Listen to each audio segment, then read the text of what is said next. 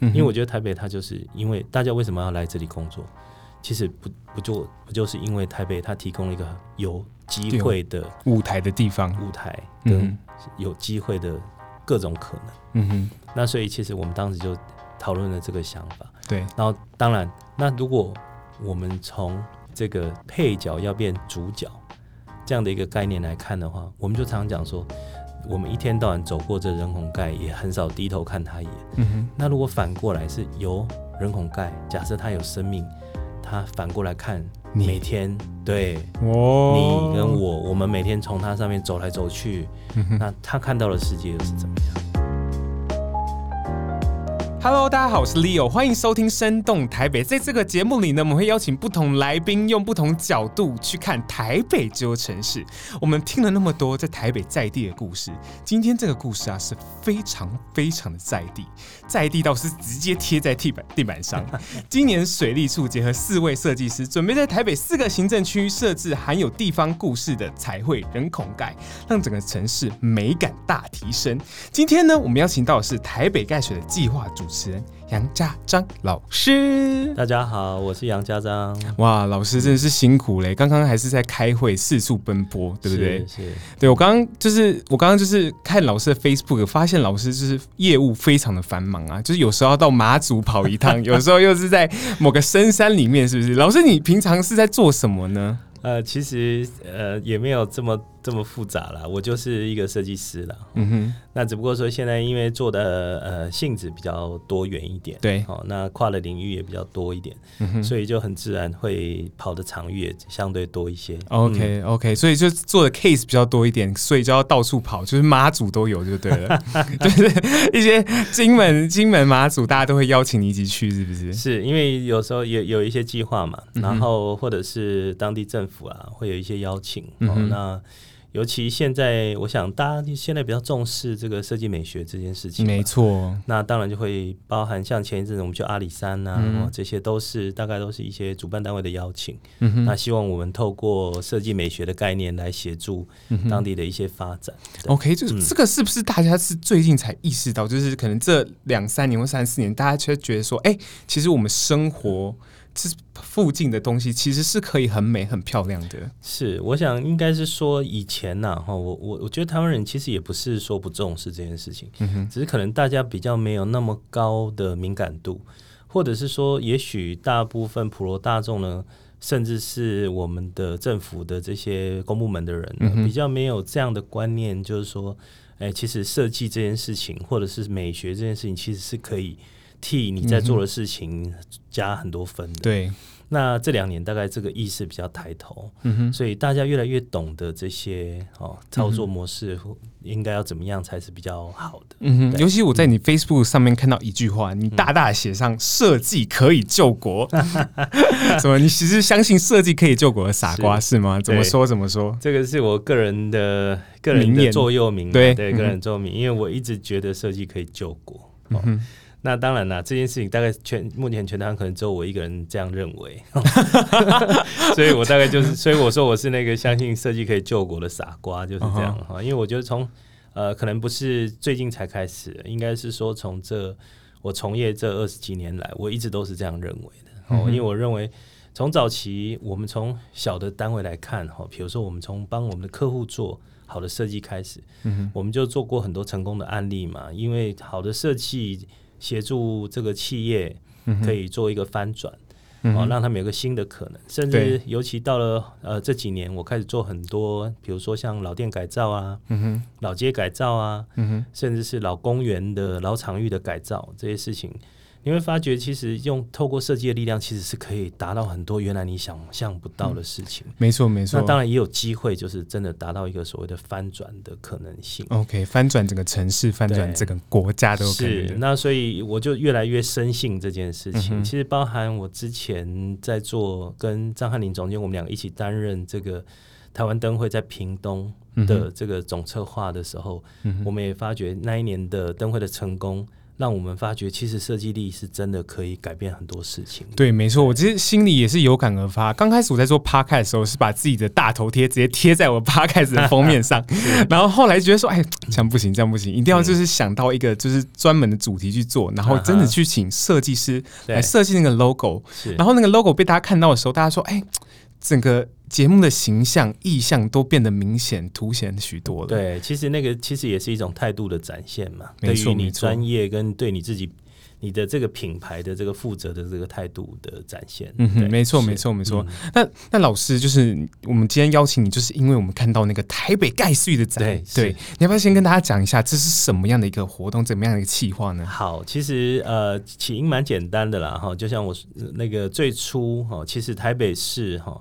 在一百零二年，其实就已经试办过这个彩色人孔盖了。嗯哼，我想呃，听众朋友大概应该都都有这个印象，都有印象吗？我说我说的印象可能是国外了哈。OK，哎，可能大家的印象可能都是在国外。我们到国外去旅游，一些像日本啊，我们临近日本这些国家，地上都很漂亮的这个彩色人孔盖。对，那我想很很多人大概都会拍照啊，对，没错，来来来欣赏。对，王美王美打卡机，对对，没错。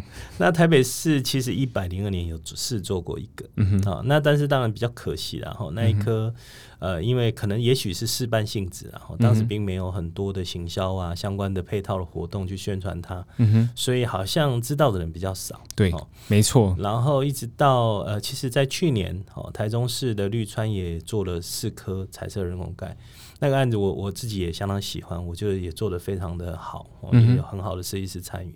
那当当然到了今年哦，特别是水利处会希望说，那、呃、能够承袭当时一百零二年做的那一颗的那个概念，能不能好好的让这个这样的一个题目哦，好好发挥一下，嗯、让市民朋友可以看得到。嗯、所以就很机缘凑巧的，就由我来主持这个计划。OK OK，嗯、所以就是不止设计方面，你可能要规划整个，就是有几个行政区要有啊，然后行政区。要怎么跟在地结合啊？这些就是你们要有一个很完整的规划，然后把它推出去，然后真的就是跟在地做连接，是吗？你问这问问这个实在是太好了。其实刚好让我有机会可以讲。嗯哼，其实就像我们讲的哈，其实从一开始我就不是把这个人孔盖就当一个小小的人孔盖来看它，嗯，而是一开始我们就会觉得说，哎，人孔盖是一个很重要的街道家具之一。嗯哼。然后它跟我们生活其实是息息息相关的，只不过平常它就黑黑的躺在那里，对，大家不会在意，你大概不想在意，对你大概不会太去留意它，对，除非你失恋在哭的时候，可能就是，可是哦，这边有个人孔盖，是怎么走路？哦，我以为是喝醉蹲在人孔盖前，喝喝醉也有可能啊，喝醉也有可能。对啊，那所以一开始我的想法就是觉得说，哎，我不单从呃思考一个人孔盖的设计的角度而言，嗯哼，我会希望说。我们如果把它用比较大的宏观的概念，哦，就像我刚刚讲的时候，既然我都觉得设计应该可以救国，设计应该可以达到很多可能性，嗯，所以当时我的想法就是说，那如果我们把观念放到城市美学的这样的大的题目来看，嗯哼，那它就是其中的一环，OK，那再加上人口盖啊，一放上去就是几十年，嗯哼，没错，一个人口盖它也不不容易烂掉，不容易坏掉，嗯哼。那这样的一个时间点而言，你会觉得说，其实这件事情它虽然看起来小，但其实它蛮有意义的，相对来讲是有意义又大的。嗯，没错。然后，所以我一开始我就老实说，我就规划了一系列的行销相关的活动了，从最初的预预暖，然后到整个操作的这个流程，嗯哼，那包含我们我们安排了许多什么人工概念冷知识啊、小知识啊，对，没错，过程历史，然后当然。到进入到所谓的设计这个阶段，其实我们也花了很多心思在这件事情上面。嗯、那包含你必须要兼顾所谓的美观跟实用的这件事情。嗯哼，所以也找真正找了许许多多的这个专业的厂商对来做咨询。因为我去的时候，我看那个展，他就跟我说，这是用一个很特别的技术，跟以前人孔盖不一样。因为你去看那个人孔盖，它是非常非常薄的，对、嗯，跟以前人孔盖比，就是超级厚，可以就是对，我不知道来打架，我也不知道，就是那种那种。用一个很薄，他说他是用一个很特殊的技术，他那个人孔盖不会就是飞翻起来，防气先，对。对，没错，对，这个也是，这个也是现在，其实我老实讲，我没有做这个案之前，我也完全不懂这个，嗯哼，然后我们也会觉得啊，反正就躺在地上黑黑的人孔盖，对，没错，我们不会有什么特别的对他有什么留意嘛，嗯哼，但是等到真正去碰了这个案子以后，才发觉说，哎，其实你随着时代在进步。你看到、哦、早期那一天我们在展览里面也有出现一些，甚至从日据时期到现在人孔盖，以前一个人孔盖动辄八九十公斤，嗯，没错。哦，那为什么要那么重？当然，它一个很重要的原因是，第一个，它希望能够很稳定嘛。嗯哼。那尤其如果譬如说下水道或者是这些污水沼气啊，有比较大的压力的时候。哎、欸，这个人孔盖因为够重哦，它不会出现这个这个一些危险的状态。嗯，没错。但是随着时代的改变，哦，你看现在新式的人孔盖，它已经越来越越轻薄，嗯哼，可是它却能够达到一个更好的目的，因为它有一些特殊的设计，嗯哼，比如说它有一些防气仙啊这些设计，有些特殊的五金在底下。那这个人孔盖呢，可能在遇到很大的这个从来自下方的压力的时候，它会上台。泄压之后再盖回去，OK，哦，所以你会发现说，其实 even 是这个人孔盖本身都已经有很大的变革，对，哦，不再需要像以前要这么大一个这么厚重的盖子，嗯哼，现在这样轻型的这个盖子呢，其实它就透过。这些呃特殊的设计，它就可以达到很大的改变。嗯哼，就是不止设计的方面，对不对？连那个颜料涂鸦都是完全新的，哦、对，对不对？是是就是台台湾没有的东西，是是是，是不是？因为这件事也是一样，就是说，其实我们真的去了解，我们以前总会想说，为什么国外都有，那台湾为什么都没有？嗯哼，等到我们去了解以后，才发觉哇。原来国内根本没有这个涂料啊，OK，哦，它根本没有这样的一个材料。那我们询问的厂商，他们就说，因为呢，可能相对台湾的市场比较小，对，没错，可以可想而知。再加上这件事情也不是蔚为风潮，哦嗯、所以大家没有人重视这件事情。所以以往呢，这些比较大型的这涂料厂呢，他们也不愿意去为了这个人孔盖而特别生产这种特殊的彩色涂料。嗯哼，那所以一开始我们接到讯息是说啊，所有的涂料都要从日本进来。甚至要送到日本去加工，因为这个涂料只有日本有，因为日本他们做这个很多年的嘛，所以日本就既有的这个状态是这样。那所以当时我们在也因为透过这个计划了，我觉得我也认识了好多，学习了很多。很难得的是，我们因为这计划过程找专业厂商来讨论，然后因而在。接触到更多台湾的这些所谓的我，我觉得我可以用职人来称呼他们。OK，怎么说？有很多这些，你看他在专业工作上，然后但是他 even 他只是就是他的工作非常单纯，我就是做这个人孔盖，或者是我们俗称的水沟盖好了。嗯哼，他都可以里面都有非常多的专业技术。OK，然后再加上也因此我们找到，哎，台湾其实也有厂商非常的有心。他也一直想要做这件事情.所以呢，他们也自发性的在研发这些特殊的涂料，然后也已经研发出一定的成果来。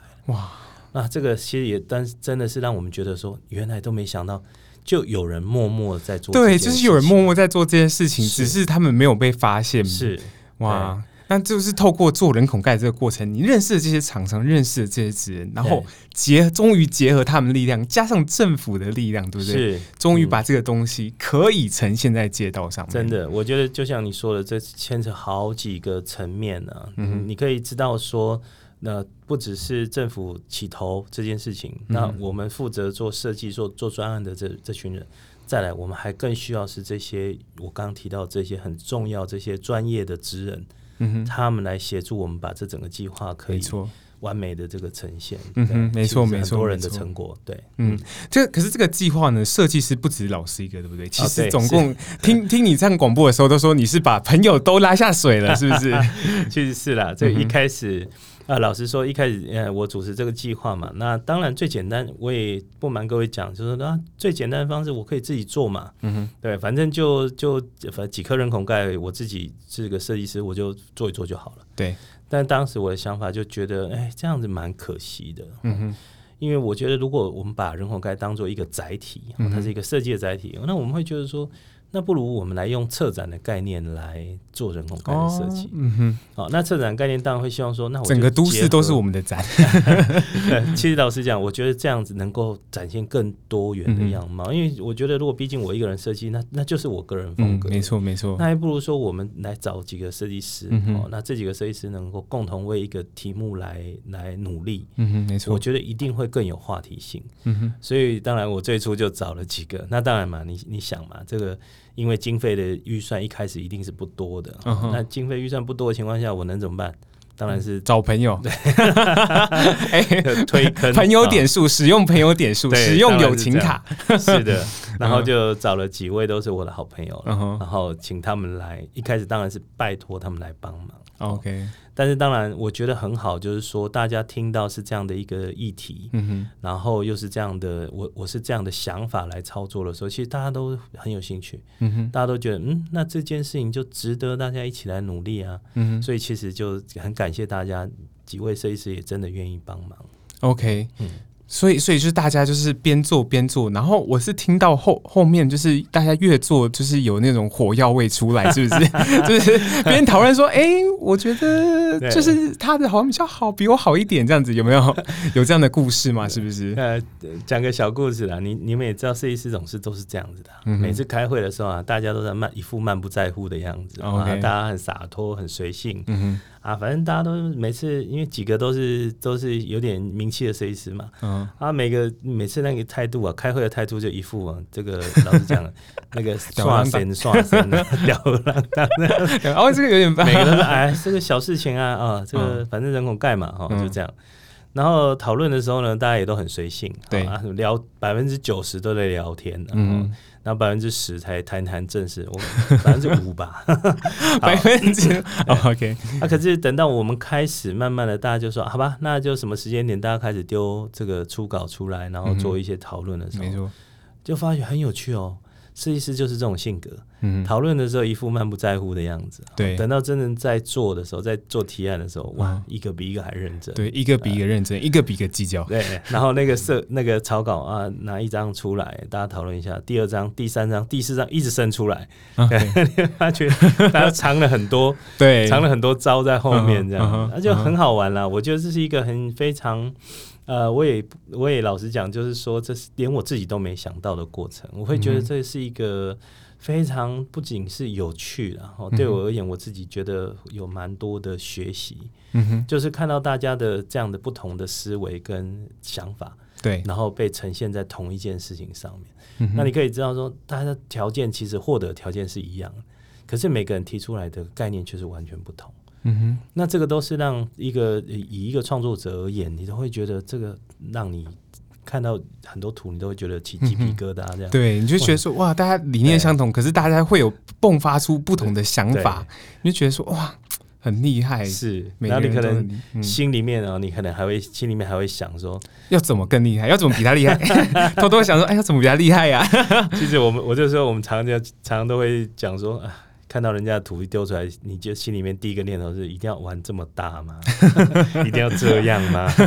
对，但是渐渐渐渐，大家就变成一个工作态度了。嗯，哦，我觉得这是最好玩的点，就是说每个人都开始提出哎真正的有意思的一些想法出来，然后彼此刺激，这样我觉得这是最棒的。嗯，没错没错。那四个设计师分别负责四个行政区，对不对？刚好是四个行政区吗？还是那时候？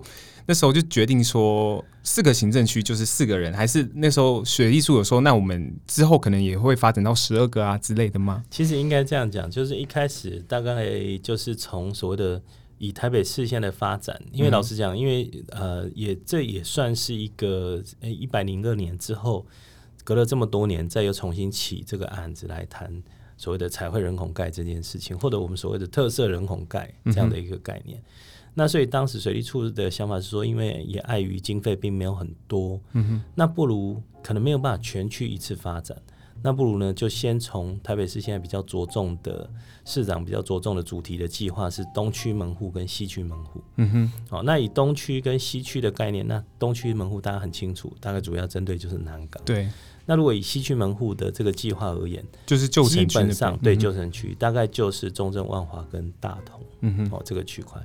所以其实主要的市区是这样来的。OK OK，那你们当初是怎么分配下去这四区的呢？就是大家谁谁要做哪个，谁要做哪个，是谁住哪里就做哪个吗？还是 刚刚好分别四个都都有人住？对，我就说这个，我们我总我一直很记得那一次我们开这个会议，就说啊，我们今天要来分配哈，嗯，你总要分配谁做哪一区，谁做哪一区嘛。结果五分钟就分完了是不是？那必然必然是这样子，对，非常快，我看三分钟吧。为什么？为什么？因为当时当然第一个我是主持这个计划嘛，嗯，那我当然会说，哎。那个当然，我对这个计划有负责的这个责任，对，所以当然是让你们先选，嗯、哦。那你们你们决定了以后，然后再来再跟我讲。嗯然后所以呢，当时很自然而然就会以这个所谓的对地区的熟悉啊，嗯哼，那我想这个是最直接的嘛，嗯、因为你对这个地方熟悉，或者是你对这个区块有热情，你很自然就会运做得更好。所以当时我们也是这样希望。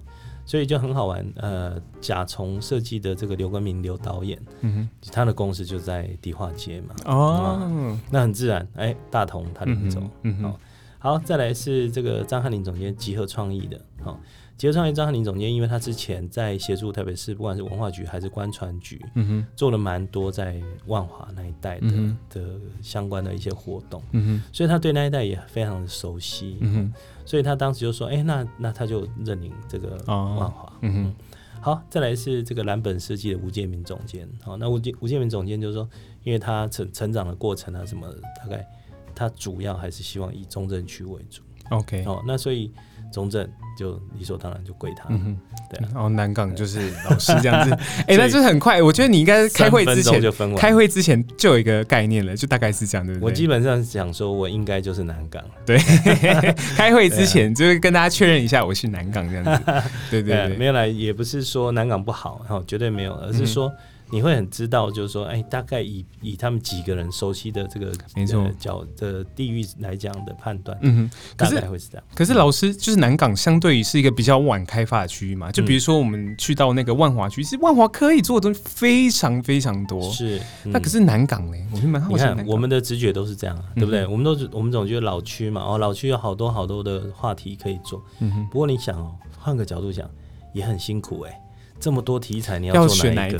对不对？要全部都塞在一个人孔盖里面。对啊，对啊，是啊，是啊。所以说，其实从呃每每一个每一件事情都有一体两面嘛。嗯。所以当时我觉得，呃，我分配到南港，我觉得很好啊。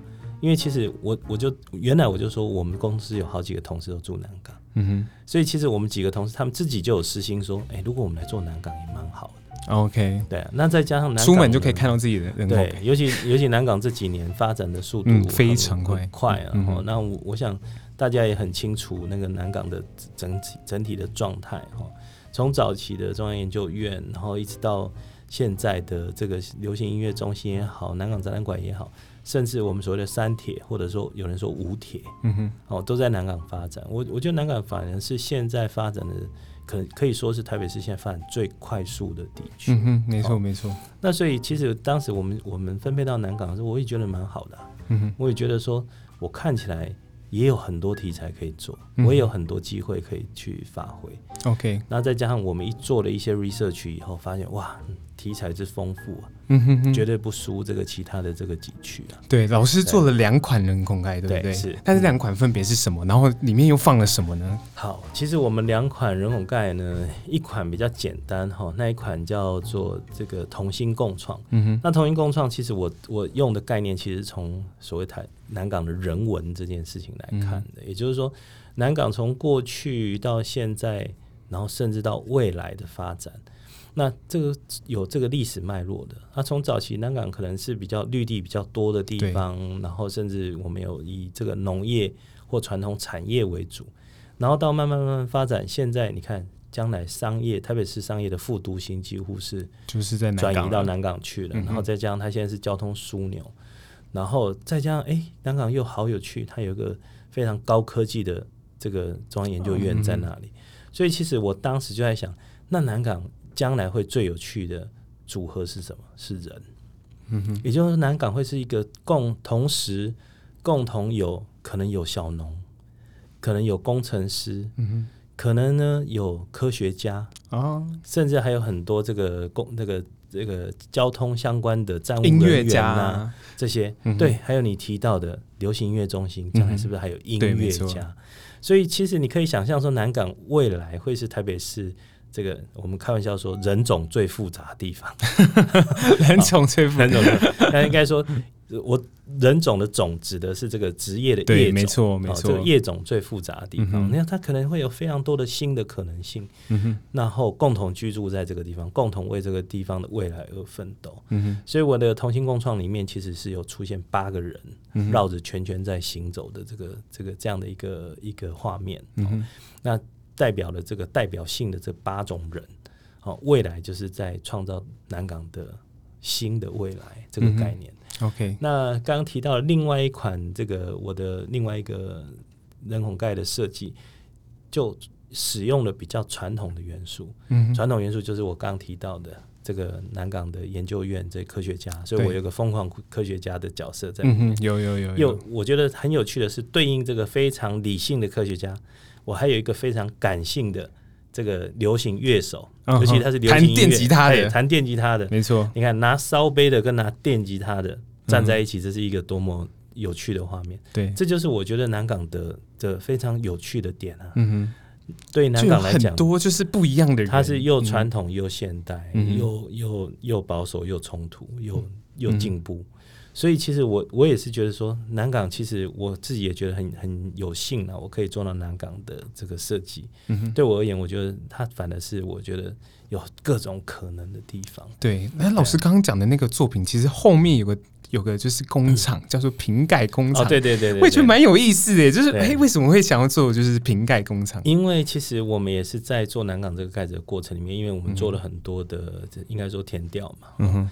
那我们做田调的时候，才发现其实南港有个好重要的，以前有个很重要的产业叫瓶盖工厂，公卖局的瓶盖工厂，真的，他专门就是在帮这个传统公卖局做这个酒瓶的这个瓶盖那个瓶塞。对对，那。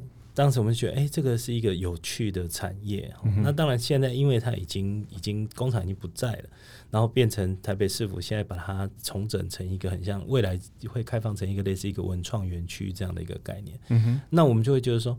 哇！可是这样的历史不能消失，嗯、哦，尤其这个瓶盖的这个概念应该要被出现，所以我做了两个像飞碟一样的瓶盖，瓶盖飞在空中然后就是也是希望说能够提醒这个所有的这个到南港的游客，嗯，有这样的一个场域跟空间，这样的一个产业。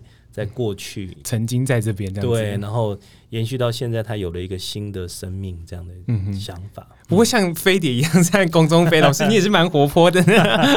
其实我们当然会希望说，呃，在设计上，因为毕竟它就是跟我们生活贴近，嗯、啊，我们会希望说不要做一些很生硬的，像是这个这个什么宣教短片那种感觉。嗯嗯、我们会希望说，反而是用比较轻松的角度来，嗯、来做这些设计，好，让。呃，看的人可以理解，然后又可以会心一笑，甚至你会觉得啊，那从中获得了一些想法。嗯哼，就好像我我说，很多人都不知道，我那个摇滚乐手的这个穿的这个花裤啊，嗯哼，裤子上面的那个图案其实是南港的区花，是桂花。哦，我真的是有一些小小心思，其实藏了很，你知道心机很重了，藏了很多东西，藏了很多东西，只是你有没有发现而已。是的，是的，其实。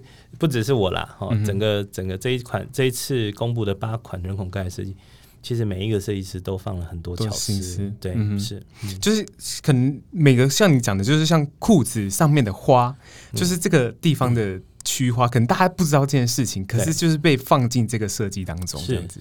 嗯，我们很希望就是说，呃，未来不管是观光客也好，或者是我们的市民朋友，他们在真的欣赏这个人孔盖的时候，虽然是一个这么小的载体。但是能够透过欣赏人孔盖的时候，也因此发现好多小小的线索。嗯哼，那这些小线索呢，其实都对应了一些当地的一些很重要的一些过去。嗯哼，大家好，我是杨家章，你现在收听的是《生动台北》。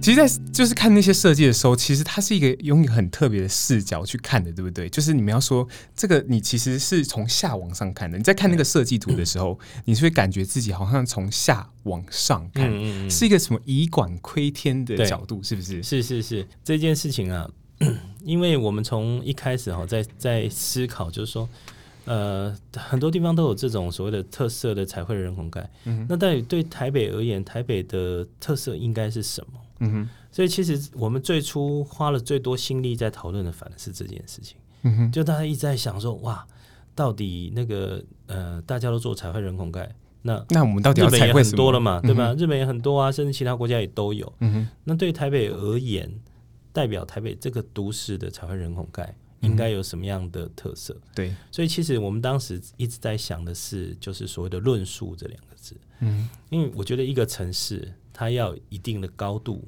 就是它的所有的提出来的这些观点，应该是有这个论述为基础的。嗯哼，所以其实老实讲，这听起来有点生硬了。对，就是其实论述这两个字，大家就哎，对，突然好像要写论文了。对对对对，那其实也不是啦，就是我们反而会觉得说，也就是说，呃，把它白话一点讲，我们就应该要拿出一个态度。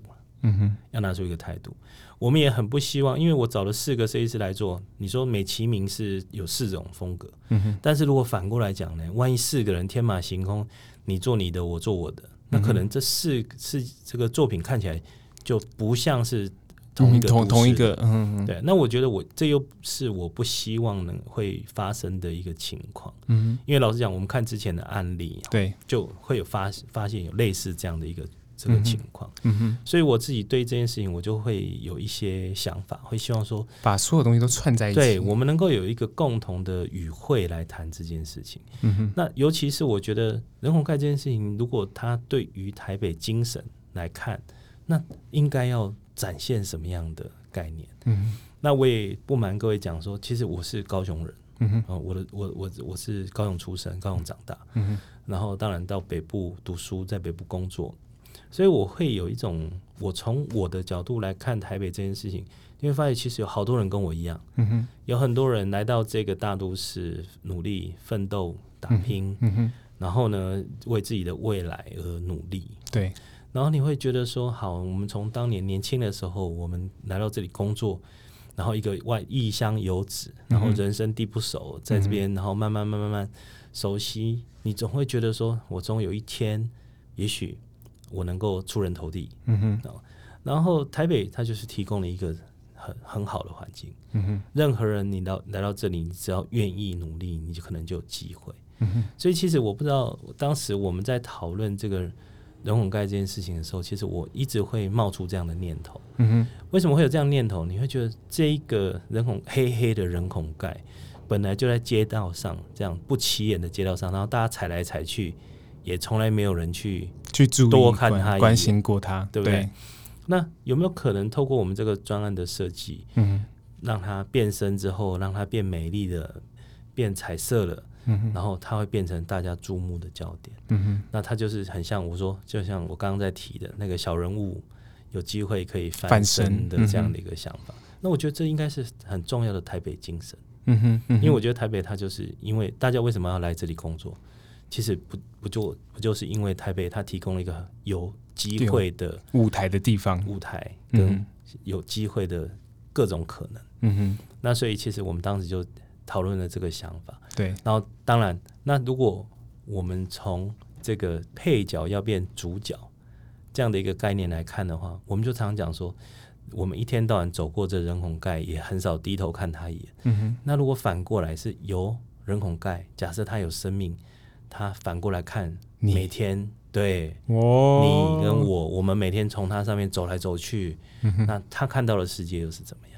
嗯哼，哦，所以其实我们当时就有这样的想法，嗯哼，然后就变成说，那如果把它归类到所谓的设计手法，我们想提出的就是一个所谓的 button view 的概念，嗯哼，仰视的概念，或者是刚刚我们说的，其实就是以孔窥天的概念，对，这样的一个想法。嗯哼那我们觉得，哎、欸，我们自己想到这个想法以后，我们觉得好有趣哦。嗯哼。我们觉得，哎、欸，这完全符合我们最初我们我们四个人在讨论的那个想法。第一个，我们想要创造一套论述来谈台北市。Uh. 再来，哎、欸，也因为这样的一个概念，我们就可以创造出别的城市从来没有做过的。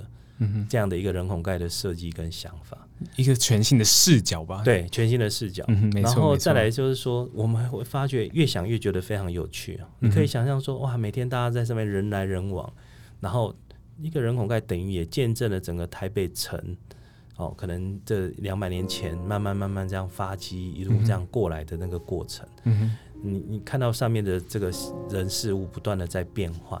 嗯，这个事情我们觉得哇，怎么想都觉得非常好玩。对，就是一个摆在那边五十六十年的人孔盖，到底上面走过了多少人？你就去想这件事情，你就觉得哇，其实事情是蛮有趣的一件事情。而且事实上，你会发现每天可能每天都有固定的人从上面经过，但每天也都会有不定的新的人、新的可能从上面走过。嗯嗯，但是对，真的很有感觉，就是。不停每天会有不可能一定的人，可是每个人走过去的心情，嗯，可能因为当天发生的事情又不太一样。是，可能那个人就是很生气，可能那个人就是今天很下班很开心。对，可是他都是用那个人，他都是在那个人孔盖上走过去。是，可是就是你用人孔盖的角度去看人的时候，你就会发觉他就是每天走过去不一样的心情。是，也是一种很特别的概念呢。我觉得真的。所以，我们最初啊，还因为想到这样的念头之后，嗯、你就会觉得越想越觉得非常的完整。嗯哼，因为你会觉得说，就好像我们我们刚刚一直在提到的，对，如果我们现在要思考什么事情才是我们自己的本质，嗯哼，我们的土地给我们的这个这个孕育是什么？这件事情，嗯哼，你看我们在台湾这片土地长大，对，没错，我们有我们这样，我们养成我们这样的一个性格，我们的做事方式，我们台湾人的这个很温暖的这个状态，其实你不是觉得所有的养分都来自于土地给我们的，嗯哼，就是这一块土地这样的风土才养出这样的人，嗯哼，所以其实当时我们就有一个想法，我们就提出一个用最贴近土地的视角来看这个世界。哇！所以从用最贴近土地的视角，那就是其实就是人孔盖的视角，嗯，来看我们这个世界跟环境。这时候这句话其实当时是张翰林总监他提出来的想法，我们都觉得太棒了，他就完美诠释了我们这个整个计划的理念跟主轴。对，嗯哼，那加上呃刘冠明总监他也完全支持这个想法，他也觉得说。哇，这个用这样的概念来谈大道城，嗯、哼来谈这个迪化街，嗯、哼你可以想象啊，这个发展这么多年来这么繁荣的一个地方，也许曾经非常的繁荣，然后衰退，又重新回到繁荣。嗯、你可以想象，如果你是一个静静的躺在那边的人口盖，你简直见见证了整个这个发展的过程。嗯、哼然后再来，我们再对应到这个吴建民总监他的想法，他说：“你看。”中正区是一个相对非常政治比较复杂的环境，嗯哼，因为旁边有很多跟政治相关的这些场面，中正纪念堂啊，哎、欸，可是你可以想象得到，如果你是一颗这个人孔盖在那边，你你你可能你可能经历了 很多事情，非常多的事情，对不对？所有的这个学运呐，或者是抗争啊，或者是总统大选前前都在你的眼前发生，对，所以其实我们会觉得说，越想越觉得这样的事情实在是。呃，这样的一个视角对我们来讲实在是太丰富了。嗯哼，然后我们也会觉得说，那尤其这样的论述，等我们做下去，未来不管是不是有再扩大到另外的这个八个行政区，嗯、我们就可以用同一个论述跟概念来串串联起来，这样的整个故事都给串起来。对，那我就觉得说，呃，台北市的人孔盖不只是漂亮而已，他还提出了一个。代表台北精神的一个论述，嗯哼，还有属于台北自己的故事，感觉就是可以到处十个行政区，就每个去打卡的，可以几点这样子，就觉得很好玩呢，真的很好玩。是，我们也打算做这个活动。哇，太棒了，太棒了！未来，对，嗯哼，是因为因为就是每个行政区，就是跟跟你讲，就在南港，就是它是一个很新的都市，可是它是有属于它的自己故事的。但但万华就是有很多嘛，就是像庙会啊，像像龙山寺啊，像那些就是夜市啊，蒙甲夜市啊，很多东西可以可以创作。对，可是就是也有一些就是介于中间，就比如松山呐、啊，因为哎，大家会好奇说，那那如果我们松山要要画什么？对，那如果就是另外一区的话，又要画什么？就是大家会有那种想象，我觉得蛮让人期待的。对，我想每每一个区域都有每个区域要非常独特的迷人的故事，我相信都是有用不完的素材。对，而且是你要就是做的过程，你才会去发掘到这些故事的美好。真的，嗯就像我做南港一样，对对，之后南港就哎，原来这边有个瓶，之前有个瓶盖工厂哎，对对对，没错。然后之后会发展成什么样子？然后呢，你就想要在南南港买一块土地，这样子，南港买一块地，感觉就是哦，十年后就是那那个那块地就很值钱，这样子。现在现在现在买可能来不及，现在来不及了，太晚了，太晚了，已经太贵了，已经太贵了。对对对，那其实我们每一个就是来宾，我其实会问问他一个问题，嗯，就是在你心目中，台北是一座什么样的城市呢？台北啊，就像其实我延续我刚刚的话题吧，我觉得台北就是一座希望之城嘛。嗯哼，对我而言，我觉得就像我们当年，我也是二十几年前，哦，这个这个大学毕业服完兵役来到台北，这个其实就是为了来寻找自己的梦想嘛。嗯哼，那来到这里，然后你你觉得这里最起码它提供了你有可能的机会。嗯哼，所以我觉得，如果我对我而言，台北是一座什么样的城市？我觉得台北是一一个代表了很多人的愿望、梦跟可能性的可能性，跟也就是我所谓的希望这件事情吧。嗯哼，啊，你在来这里找你的你的未来，跟找你的梦想。